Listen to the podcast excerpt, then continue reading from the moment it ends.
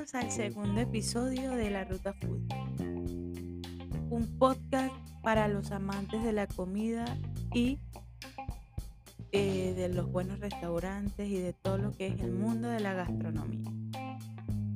Quiero recordarles que el primer episodio está cargado en Spotify y Anchor FM y por ahí pueden actualizarse desde el primero al segundo en esas dos plataformas. El segundo episodio eh, estamos muy, bueno, estoy muy contenta porque lo voy a grabar y lo voy a subir a YouTube. El segundo episodio. A partir del segundo episodio vamos a estar en YouTube. En, en nuestro canal de YouTube, obviamente. Que será subido un día después. Este programa es transmitido todos los miércoles a partir de hace una semana. Entonces en YouTube va a aparecer los días jueves para tener tiempo de subir el video a esa plataforma. Eh, hoy vamos a dar inicio y recordarles que este es un podcast para los amantes de la comida, amantes de la gastronomía así como yo. Quiero empezar hablándoles hoy sobre eh, mi top 4 de los restaurantes que hasta ahora he ido y que me han encantado acá en Santiago, en la ciudad de Santiago. En la ciudad de Santiago he ido a uno donde sirven comida típica típica chilena y de allí he comido asados y he comido un plato que se llama el pollo al coñac. Este, este restaurante queda en la comuna Quinta Normal y se llama Capilla Los Troncos. Es increíble la atención eh, para sus semejanzas. Si eres venezolano, este, se parece a un típico restaurante llanero, pero en este caso chileno. Entonces eh, es increíble la atención, los platos que he probado han sido esos dos y me he ido con ganas de volver.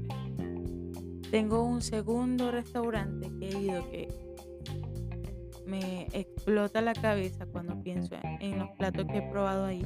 Tienen una en este segundo restaurante tienen una carta muy amplia con platos eh, a la carta y también platos en sushi y en pizza. Yo he probado el sushi y la pizza y la verdad puedo decir que ha sido el mejor sushi y las mejores pizzas que he probado hasta ahora acá en Santiago. Ese restaurante queda en la Avenida Brasil y se llama Baires es increíble la atención también. Tienen tragos, es como para ir a, a, chilear o a estar con los amigos igual, eh, o una cena romántica tal vez. Este, y me parece muy increíble la atención y el sushi, las yosh, las yosha, eh, o toda la parte de japonesa que tienen es increíble y las pizzas son mortales, son brutalmente deliciosas. Esa es la palabra.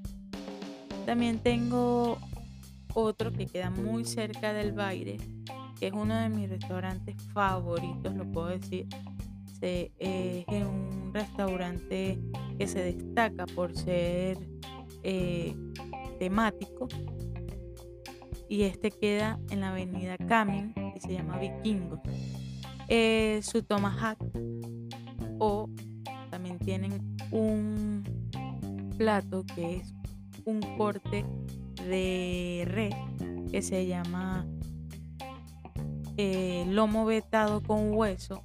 El platillo pesa un kilo, básicamente, y se deshace en tu puta boca la, manera que está cocinada la carne, cuando te, cuando te la comes se deshace en la boca, en realidad.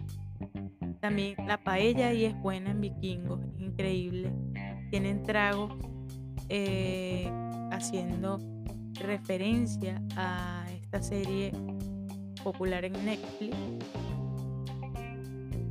Tiene esos tragos nombres de estos personajes que salen en esa serie y también tienen un, tienen un trago llamado Ragnar y también tienen un trago llamado Botany que traen una flor que es de la India según me explicaron ese, esa vez que fui eh, macerada en licor y cuando te la tomas eh, es dulce pero le, con una especie de amargor que no me acuerdo ahorita el nombre. Después se los voy a dejar por acá en el glosario que sale eh, después de cada episodio. Em, también para no dejar a un lado lo que es lo increíble que están haciendo la gastronomía venezolana en la industria de la gastronomía chilena. Es una gente que está ubicada en Ñuñoa y ellos es mi último y cuarto top de esta noche de restaurantes que, me han gustado acá en Santiago. Ellos se llaman chanchito.cl. Eh, venden eh, arepas, empanadas, eh, chicharrón, cochino frito, cerdo frito por decirlo. y me parece súper genial es una propuesta que viene tanto como asada como frita y todo el subproducto del cerdo, es decir, arepa de chicharrón, empanada de chicharrón de cerdo y el sabor y la atención es increíble. Ellos son chanchito.cl, están ubicados en Ñuñoa. Son unos venezolanos que están ahí dándole fuerte con respecto a la gastronomía, alzando nuestra gastronomía venezolana. Eh, también quería hablarles sobre tips de cocina y hoy les traigo uno súper interesante que ¿por qué usted llora cuando corta cebolla? Básicamente por dos factores que usted puede haber desconocido o desconoce. Que, su cuchillo eh, está mal afilado. Y la otra es que usted cuando corta la cebolla no hace cortes precisos y por ende rompe esa glandulita o esa, o esa especie de, de espejito, esa esa bombita que se hace a la hora de... Y eso bota un gas que usted le llega acá a los ojos y lo hace llorar. Entonces, para usted evitar llorar, le traigo este tip. Antes de picar cebolla, usted afile bien su cuchillo. Cuando esté bien afilado su cuchillo, usted va a hacer cortes precisos tratando de no romper esa, esa fibra para que no le haga llorar. Si usted tiene otro tip para no hacer llorar con la cebolla, déjenmelo en los comentarios o escríbame directamente en nuestro Instagram que se llama arroba la Y hoy quería yo hablarles a ustedes de algo que siempre me hace ruido. Hablando de todo lo que es la industria gastronómica hay que hablar sobre la industria gastronómica de la comida rápida acá en Chile, o por, o por lo menos acá en Santiago. La comida rápida no es rápida acá en Chile. Si tú vas a un concepto, por ejemplo, a esa visión y misión que tiene, por ejemplo, la cadena, una de las cadenas más resaltantes a nivel de comida rápida como es eh, McDonald's, ellos tienen un tiempo determinado para, desde que llega el cliente al establecimiento, desde que abre su puerta, el cliente entra y hace la fila, hasta cuando la persona pide su comida y luego hasta que ellos como empresa entregan el producto. Esa es su dinámica. Ese tiempo aproximado es entre 10 y 15 minutos. Y les estoy alargando. Porque ellos trabajan a nivel de stop. Y deberían de tener entre unas, dependiendo de sus ventas como, como tienda, entre unas 10 o 15 mínimo eh, hamburguesas entre todo lo que está a la carta. Por ejemplo, 5 Big Mac, 3 eh, cuartos de libra, eh, nuggets, eh, así indistintamente. Yo acá en Santiago he ido a McDonald's o a Papa Pizza Hut, toda esta franquicia hasta Starbucks, donde he esperado más de 30 minutos. Y me parece y me hace mucho ruido porque ¿dónde está el concepto de lo que es la comida rápida? Cariño, ¿dónde está? Eh, usted, vamos a decir, el hambre es un sentimiento, vamos a ponerlo así. Usted va a un sitio, un establecimiento de comida es que dentro de poco, si es una persona organizada, programa el tiempo en que quiere comer antes de que le dé hambre. ¿Verdad? Usted programa, voy a ir 15 minutos antes, pido tal. Pero hay personas, por ejemplo, como yo, que le da hambre y va a comer y pide. Entonces te hacen esperar 30 minutos, 40 minutos en un lugar donde supuestamente la comida es rápida, donde deberían haber un stop, ¿no? Y te deja mucho que desear y te pones de mal humor y te vuelves ese eh, cliente tóxico que nadie quiere atender, por así decirlo. He ido últimamente a ciertos establecimientos de comida, sea rápida o sea, o, sea para servir en el sitio, creo que más allá de que tú vas a compartir la gente de estos establecimientos, no todos puedo decir lo mismo, pero como que muchos no tienen ese plan práctico de funcionamiento como restaurante, en donde te hacen esperar hasta por la bebida. Y eso deja mucho que desear. Si tu comida tarda, por lo menos debería de la bebida llegar a tiempo o darle plus, ciertos plus como hielo, eh, como una buena cara, que la persona que sea garzona, acá en Chile garzona se le dice a los mesoneros, a los que atienden las mesas, o garzón, también en forma masculina, eh, servirle unas tapas o una breboca o dar un pancito para ser más explícito o algo que, no haga que al cliente se le haga tan tardío eh, su pedido, ¿no? Estoy consciente y es algo que siempre opino que no todos los restaurantes están hechos para tener delivery eh, por, ciertas por ciertas cualidades o ciertas expectativas.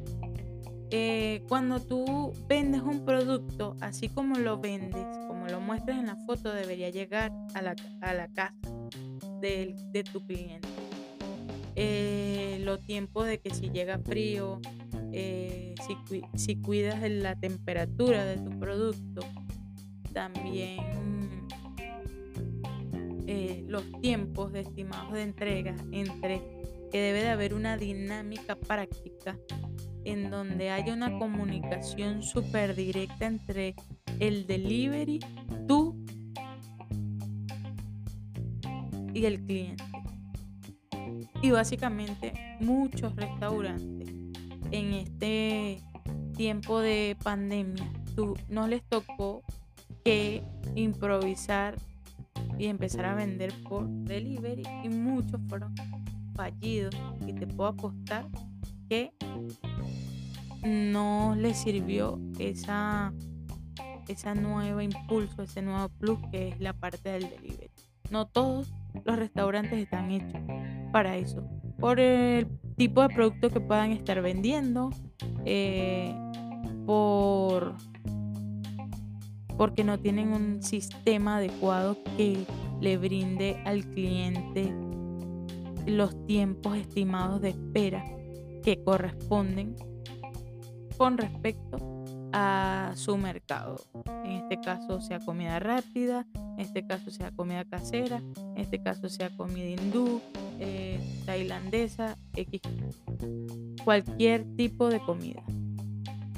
Eh, quiero decirles también que hay mucho emprendimiento, eh, tanto chileno como venezolano, que se reinventaron totalmente con respecto a que no funcionaban como, como establecimiento para servir y ahora sirven de manera para llevar y ha sido una evolución como, como lo hizo la pandemia que ya uno eh, evita mucho ir a comer a sitios, prefiere pedir para llevar eh, o prefieres pedir para que te lo lleven a tu casa. Y también está como el que hay muchos establecimientos que todo lo llevan a minutos para hacer sentir que sea menos tiempo. Por lo menos voy a contar una anécdota que me dijeron, en 60 minutos sale tu pedido. Yo hago, pido mucho delivery. En 60 minutos sale tu pedido. A mí como yo como consumidor, eh, si me gusta el lugar, yo lo voy a esperar el tiempo que, me diga. Pero si pasa los 60 minutos, oye, ahí me pongo ese cliente tóxico que nadie quiere atender. ¿Por qué? Porque 60 minutos, aunque tú lo digas en minutos, es bastante tiempo, es una hora. Y en esa oportunidad esperé 60 minutos. Yo soy de las personas que esperan sus 60 minutos y espero que tú me cumplas, que, el tiempo que tú me determinas llegue mi comida. ¿Y qué pasó? Eh, pasaron 40 minutos más. Creo que 30 minutos, porque fueron en total 90 minutos que tuve que esperar por mi comida. Y le dije, oye, creo que es demasiado tiempo y me molesta este, estos, estos establecimientos que tienen respuesta para todo. Porque yo, mi trabajo también es una prestación de servicio y yo sé cuando yo estoy fallando y le reconozco al cliente cuando yo, cuando yo me equivoco. Y cuando yo me equivoco, busco la manera de enmendar esa equivocación para que el cliente vuelva o el cliente se vaya satisfecho a pesar de la equivocación o el inconveniente que hayamos tenido. Eh, quiero dejar este tema hasta aquí por el hecho de que sé que tiene mucha tela de que cortar. Eh, voy a dejarles acá una receta de unas brochetas de pollo que me gustaría compartirlos con ustedes. Tenemos hoy invitado Valentín por ahí está. Pues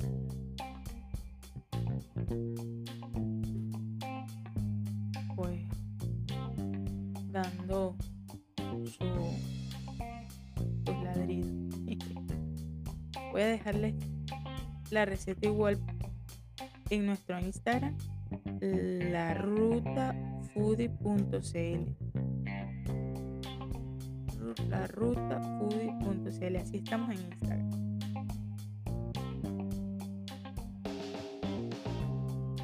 Se las voy a dejar allá. Denle me gusta y bueno, gracias por escucharme. Eh, vamos a venir con más episodios, pues estoy tratando de hacer una alineación creativa y denle seguir, escúchenme a través de Anchor FM, YouTube o Spotify. Agradecida siempre por el apoyo de las pequeñas personas que han podido escucharme y deseándoles a todos ustedes una excelente semana y una feliz noche. Esto es el segundo episodio de la Ruta Foodie.